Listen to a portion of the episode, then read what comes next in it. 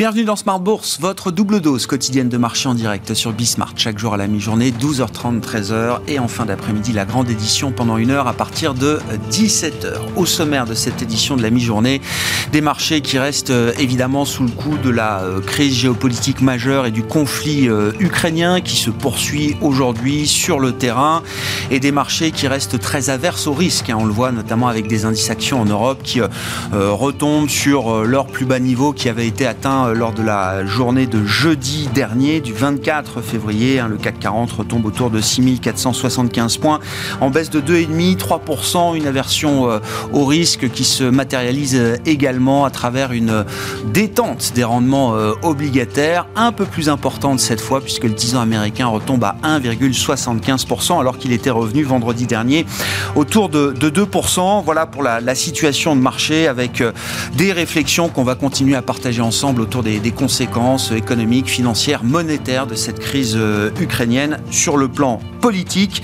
Il y a euh, en l'occurrence une euh, vision très ferme portée ce matin par le ministre de l'économie Bruno Le Maire qui estime que l'objectif des sanctions européennes et américaines mises en place contre la Russie ont vocation à provoquer un effondrement total économique et financier de la Russie. Bruno Le Maire qui estime par ailleurs qu'il y a désormais un problème de principe à travailler avec toute personnalité politique ou économique proche du pouvoir en Russie.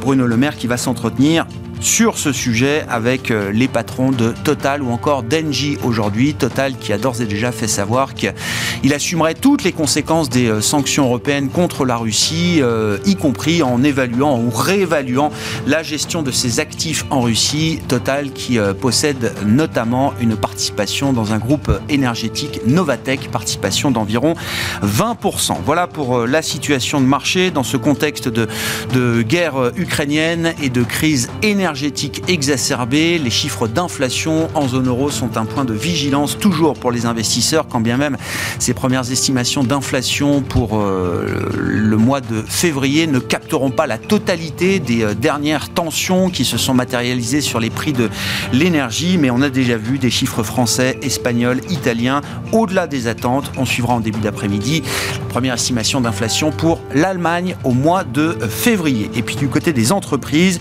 il y a encore des publication d'entreprise et euh, toujours une situation spéciale autour de Atos. Atos qui est lourdement sanctionné aujourd'hui après avoir publié une perte nette de près de 3 milliards d'euros en 2021. Le titre marque un nouveau plus bas historique sous les 29 euros. Le nouveau directeur général Rodolphe Belmer a estimé que 2022 serait une année charnière pour le redressement d'Atos.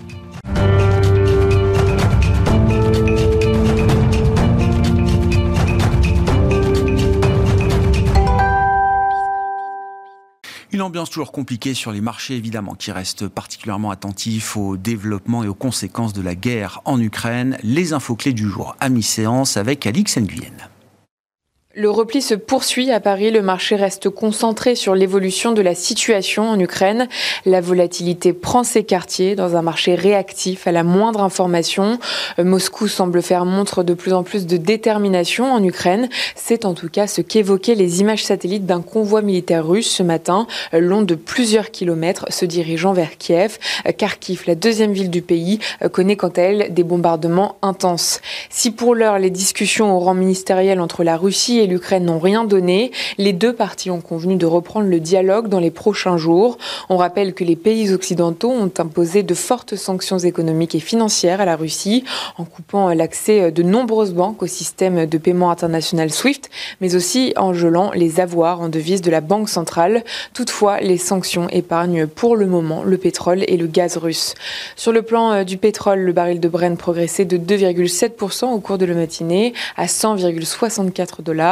Le marché est partagé entre la crainte de problèmes d'approvisionnement et la possible mise sur le marché de barils issus de stocks stratégiques.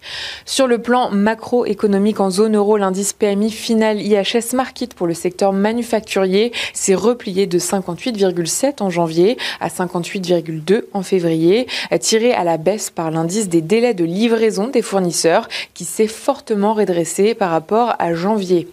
Focus sur quelques valeurs, plus forte hausse du du CAC, Thales gagnait encore 4% ce matin. Le fabricant de boîtiers destiné à la protection des systèmes électroniques Égide avançait pour sa part de 14%.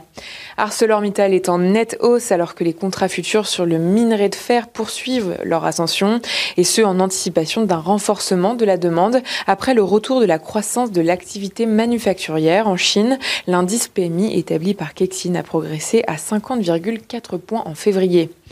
Total Energy et Engie reculent sous l'effet d'une déclaration du ministre de l'économie et des finances Bruno Le Maire, déclaration selon laquelle ce dernier sera amené à discuter avec les dirigeants des deux groupes énergétiques de leur lien avec la Russie. Et puis Atos chute, le groupe de services informatiques a accusé une perte nette de 2,96 milliards d'euros au titre de 2021 contre un profit de 550 millions un an plus tôt.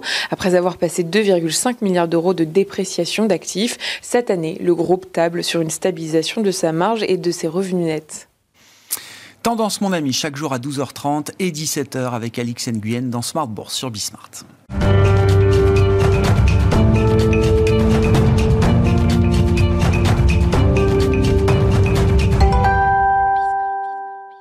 Et c'est Arnaud Faller, le directeur des investissements de CPR Asset Management, qui est avec nous par téléphone pour entamer cette émission. Arnaud, bonjour et bienvenue. Merci d'être euh, avec nous à distance.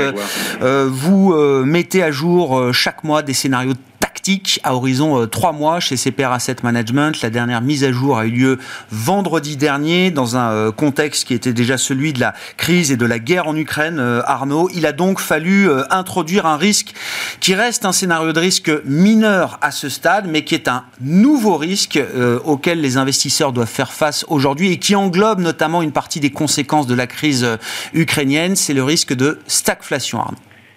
Exactement. Hein. Donc la probabilité de ce scénario est difficile à estimer.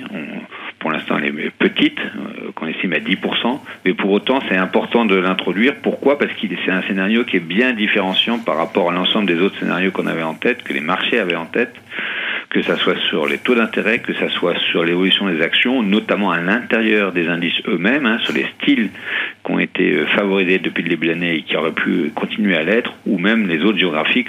À l'exemple, euh, ben, l'Europe avait surperformé jusqu'à mi-février, et évidemment, depuis la crise ukrainienne, l'Europe sous-performe le marché américain. Euh, assez nettement et les styles sont pas du tout les mêmes. On voit bien qu'aujourd'hui, le style value, que ce soit notamment sur les financières, ils sont euh, ils sous-performent avec euh, l'aggravation de la situation en Ukraine. Donc, euh, dans ce scénario-là, on verrait quoi? On verrait un, le conflit qui pourrait s'installer durablement. Et donc, évidemment, ça passe par euh, un impact très fort sur les matières premières, qui ont, évidemment un point qui a déjà été souligné, que ce soit le prix de l'énergie, euh, gaz, pétrole, mais aussi les matières premières agricoles. Au passage, le prix du gaz, hein, il est quasiment à 200 dollars. En mmh. équivalent baril, il est quasiment à 200 dollars, donc il reste très très élevé. Euh, pour autant, d'ailleurs au passage, on suit de près les livraisons de, gaz en provenance de Russie. Pour l'instant, elles se maintiennent. Euh, on voit que les, Russes ont besoin de ces livraisons de gaz pour aussi rentrer de, des devises dans leur propre pays.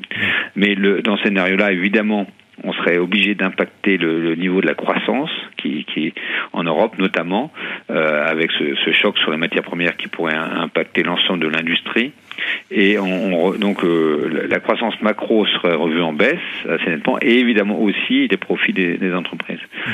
Euh, dans ce euh, scénario-là, on aurait une Fed qui pourrait poursuivre son chemin. On est persuadé qu'ils vont malgré tout ne, ne, pas passer leur tour en mars. En revanche, la BCE décalerait l'ensemble de son process de renormalisation et n'évoquerait pas de, de, de hausse des taux pour 2022 et décalerait à 2023 les premières hausses. Euh, c'est un scénario, encore une fois, difficile à estimer, improbable, mais euh, qui change beaucoup par rapport aux deux autres scénarios qui, qui, étaient euh, très dominants pour nous, pour CPRM, avant cette, cette, guerre en Ukraine. Il faut bien voir, un, que d'abord, les marchés sont extrêmement volatiles en ce moment, donc que ce soit les marchés actions, encore une fois, aussi bien les indices que les styles à l'intérieur des œuvres, à l'intérieur des marchés actions. Euh, le style value qui était en tête est, est attaqué en ce moment. Euh, et même à l'intérieur de la journée, on voit des mouvements très très violents. Et aujourd'hui, d'ailleurs, le point aussi, c'est que euh, c'est aussi sur les taux d'intérêt où on a des volatilités fortes. Euh, vous l'avez rappelé, le, taux de 10 ans était à 2% quasiment, le taux de 10 ans américain était à 2% vendredi, et là, il est à 1,75 avec des mouvements de 10 à 15 points de base. C'est assez rare sur le sur le sur les marchés obligataires. Euh, il nous semble que c'est aussi un marché qui est très dominé par les flux, avec des considérations techniques. À l'image d'hier, hein, hier c'était fin de mois et donc c'était, on assiste parfois en fin de mois des mouvements de rebalancement entre euh, les classes actifs. Hmm. Donc, mais deux, deux, scénarios qui restent, euh, qu'on avait et qu'on maintient, même si on a baissé la, leur probabilité. D'abord, un, normalisation graduelle de la politique monétaire.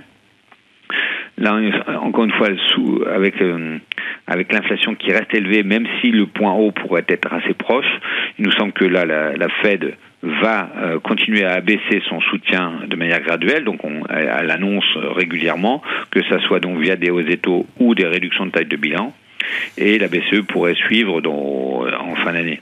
Dans ce cas-là, on a un, scénario où les taux longs remontent, mais pas si loin des, niveaux de vendredi. Hein. Par exemple, on avait 2,10 en tête sur le taux euh, américain. Et ça permet aux actifs euh, risqués, les actions, de progresser un peu, mais avec une surperformance de la zone euro euh, face aux États-Unis et les émergents qui pourraient se tenir pas trop mal dans ce scénario-là. Ça, c'est le scénario qui reste le scénario central et majoritaire pour vous euh, aujourd'hui. C'est ça qui est intéressant, euh, Arnaud, c'est que euh, une semaine ou quasiment après le, déclenchement de la crise et de la guerre en Ukraine, vous dites il y a quand même une majorité de probabilité, de chances que l'histoire fondamentale n'ait pas changé pour l'instant. Oui, pour l'instant, encore une fois, c'est difficile d'estimer le scénario euh, crainte de stagflation. Il monte à proba, euh, mais pour l'instant, on garde notre scénario central, ce qui fait que, euh, je vais détailler après les allocations, mais on n'oublie pas non plus le scénario euh, resserrement monétaire précipité, où là, en fait, on aurait euh, parce que cette fois-ci l'inflation ne ralentirait vraiment pas et on aurait encore des pénuries qui entraîneraient des anticipations d'inflation à la hausse et une boucle prix-salaire, euh, notamment aux États-Unis, avec une demande qui reste aussi bien en bien, mais aussi évidemment sur le marché du travail qui est très très tendu, donc une demande qui resterait bien supérieure à l'offre, qui elle est toujours contrainte. Dans ce cas-là, on aurait euh, les taux longs américains qui iraient plutôt à 2,5 mm. et euh, les taux longs européens à 0,50 euh, ils étaient à 0,30 il n'y a pas si longtemps. Et donc on aurait cette fois-ci une marché action qui euh, pourrait accuser le coup, notamment les valeurs de croissance. C'était un peu, un peu la poursuite du mouvement qu'on a connu en, en, en, janvier avec des valeurs de croissance qui étaient délaissées, notamment les grandes valeurs américaines. Hmm. Mais donc dans les allocations, ce qu'on fait, donc d'abord un, la constat, c'est qu'il nous semble qu'il n'y a toujours pas d'intérêt à revenir en, sur les obligations d'État. C'est-à-dire que certes c'est encore très volatile, aujourd'hui ça joue un petit peu son rôle de refuge, mais euh, durablement il ne semble pas qu'il faut euh, avoir des positions sur les obligations d'État. Euh, en revanche, côté action, donc on, grâce à des protections qu'on avait mis en place, on a des, des positions relativement modestes sur les actions, donc on garde les liquidités. c'est trop tôt pour revenir sur le marché. On, a, on a quelques liquidités. Il faut avoir évidemment plus de visibilité pour pouvoir réinvestir. Mais, mais, mais euh, donc euh, encore une fois, grâce aux protections euh, mises en place en janvier et en décembre dernier, on, on, a des munitions pour venir, mais on ne veut pas les mobiliser tout de suite. Est-ce qu'il faut revenir à un moment sur les marchés, Arnaud? Oui, de quelle manière est-ce que, effectivement, si on est dans l'idée de la normalisation graduelle des politiques monétaires, votre scénario euh, central, est-ce que on va vouloir favoriser un style plutôt qu'un autre, favoriser une zone géographique plutôt qu'une autre? Eh ben, on aura plutôt en tête de, euh, revenir sur euh, plus la zone euro que les États-Unis, plus de valeurs value, que ce soit des valeurs hmm. financières, énergétiques, euh, plutôt que plutôt que le reste. Et petit à petit sur les émergents, à condition qu'il y ait des levées de quelques incertitudes, notamment sur le front sanitaire en Asie où c'est pas totalement réglé. Euh, on le voit à l'image de Hong Kong, mais globalement revenir plus value et donc euh, la géographie associée, donc zone euro et un peu plus Japon que le marché américain. Bon, la question, et j'ai bien euh, compris euh, dans la manière dont vous le présentiez, euh, Arnaud, c'est de savoir si les, les 10% de probabilité, vous dites, c'est compliqué de mettre une probabilité sur le, ce risque de stagflation aujourd'hui, hein, qui serait issu, généré par la, guerre ukrainienne. La question, ça va être de savoir, est-ce que ce risque est amené à, à monter encore un peu plus, ou est-ce que déjà 10%, c'est quelque chose de suffisant, entre guillemets? Eh ben, C'est vrai que le euh, entre guillemets, le risque pour nous, c'est que évidemment, ah, est appelé à monter. Pour l'instant, donc évidemment, ça va dépendre évidemment des jours qui viennent, mais euh, la stagflation, c'est euh, c'est quelque chose qui pourrait s'installer plus longtemps et que c'est pas juste un épiphénomène. c'est pour ça que c'est 10% à condition que ça s'installe durablement, parce que les là, on pourrait revoir en baisse la croissance 2022 et 2023. Donc quelque chose qui pourrait malheureusement impacter les marchés de manière plus durable. Donc c'est pour ça, c'est 10%, mais avec un impact qui est beaucoup plus durable. Bien sûr, le tail risk avec des conséquences, petits risques, mais s'il se matérialise, qui pourrait avoir des conséquences majeures et qui serait un, changement de donne pour les investisseurs et euh, le scénario économique des, euh, des, prochains trimestres. Merci beaucoup Arnaud. Arnaud Faller qui était avec nous par téléphone, directeur des investissements de CPR Asset Management.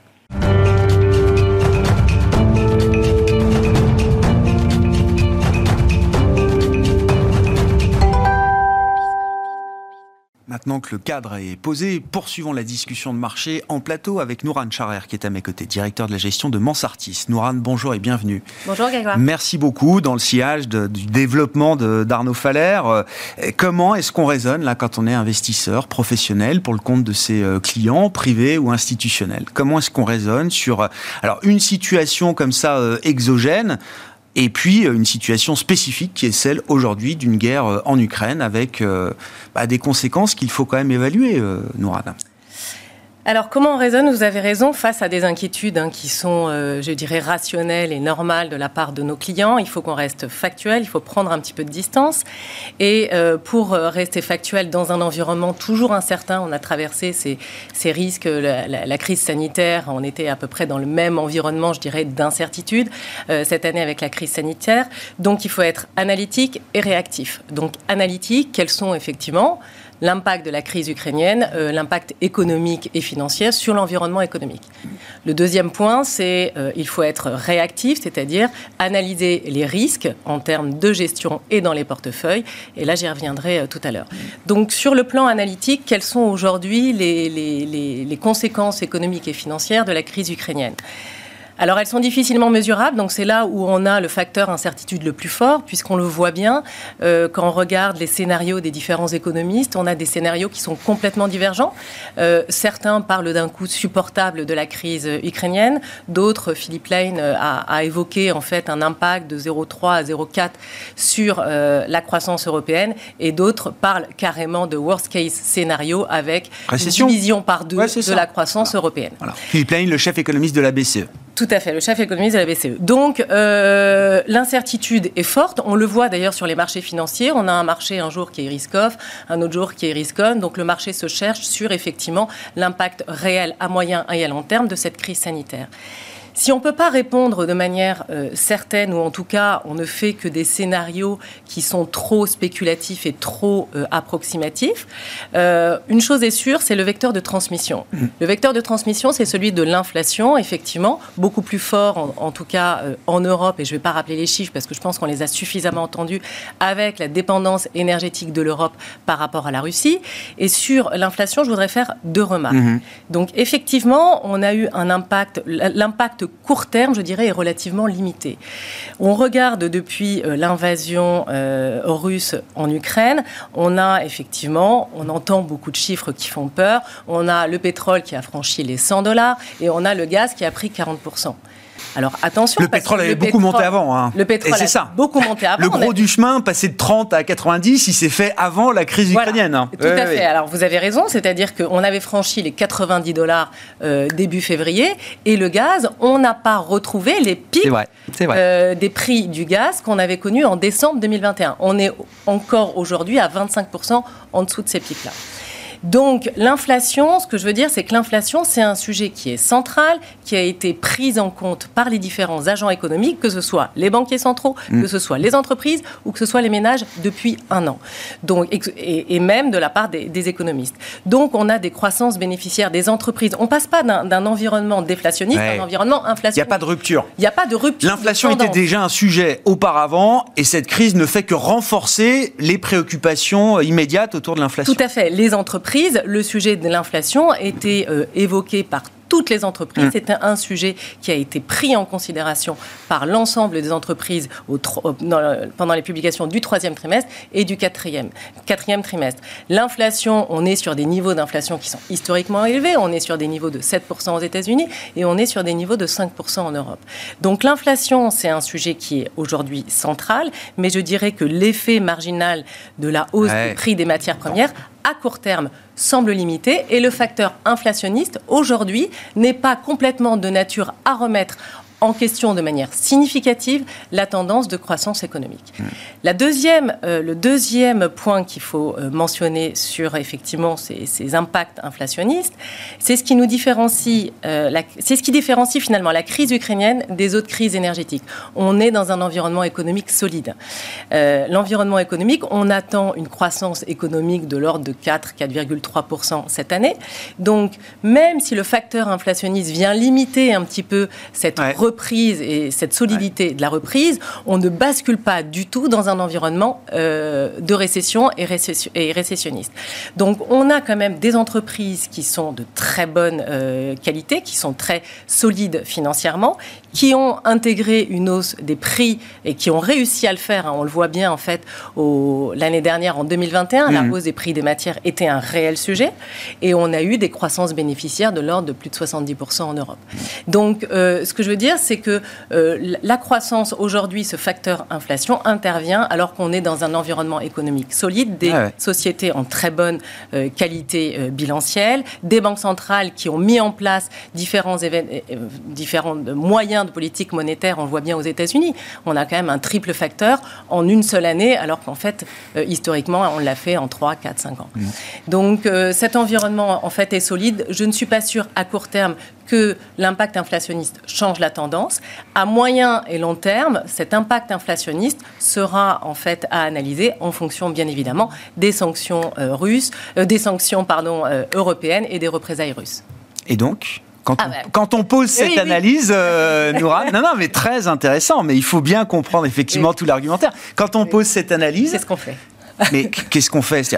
Peut-être même qu'il ne faut rien faire De plus ou de moins que ce qu'on a fait précédemment en termes de gestion des portefeuilles, euh, j'entends. Alors, vous avez raison. Alors, quand on est face à une crise, euh, il faut analyser les risques. L'analyse des risques, des risques pardon, se fait en fait à deux niveaux. Il y a l'analyse des risques directs et l'analyse des risques indirects. Donc, l'analyse des risques directs sur la crise ukrainienne, elle est très simple. C'est quelles sont les sociétés aujourd'hui qui sont exposées au marché russe.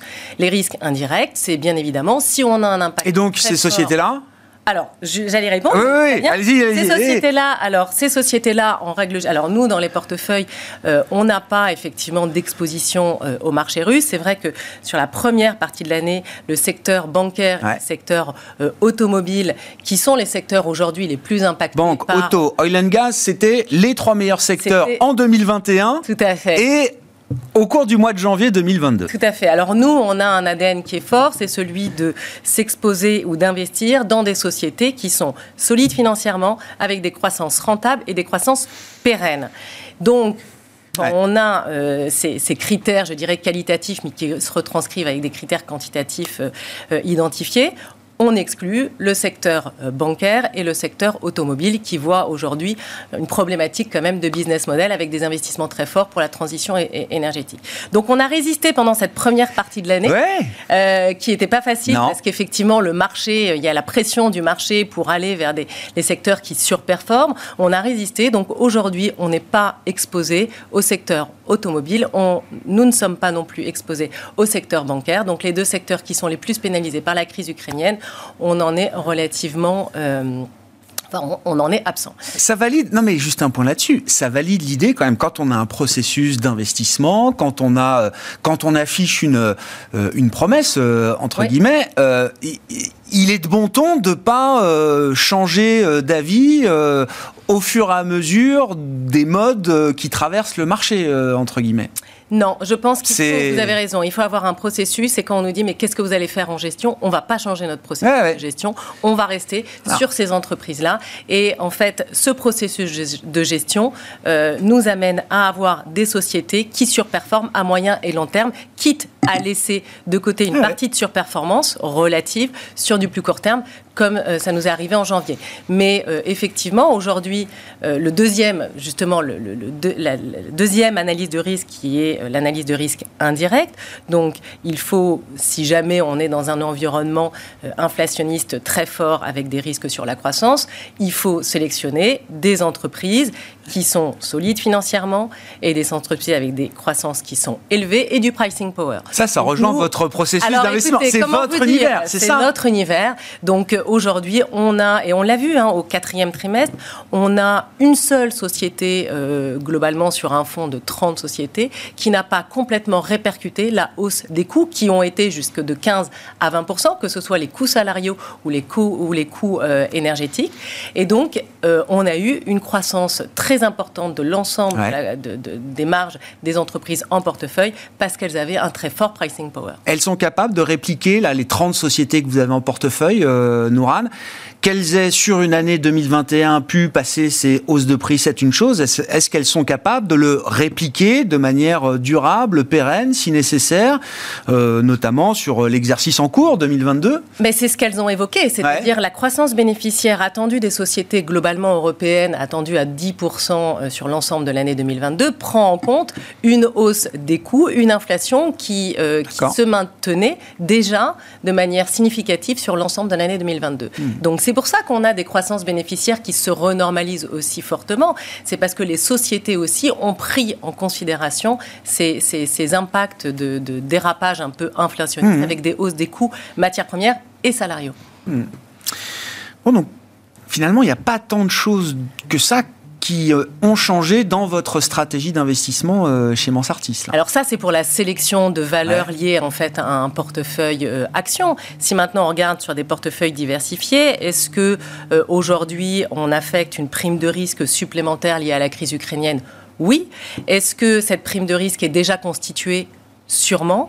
Est-ce qu'il faut remonter les niveaux d'exposition action? Non. C'est-à-dire qu'aujourd'hui, euh, cette crise ukrainienne et ces incertitudes qui sont quand même globalement fortes nous amènent à, limiter finalement la prise de risque. La prise de risque et d'être opportuniste sur une crise aussi majeure.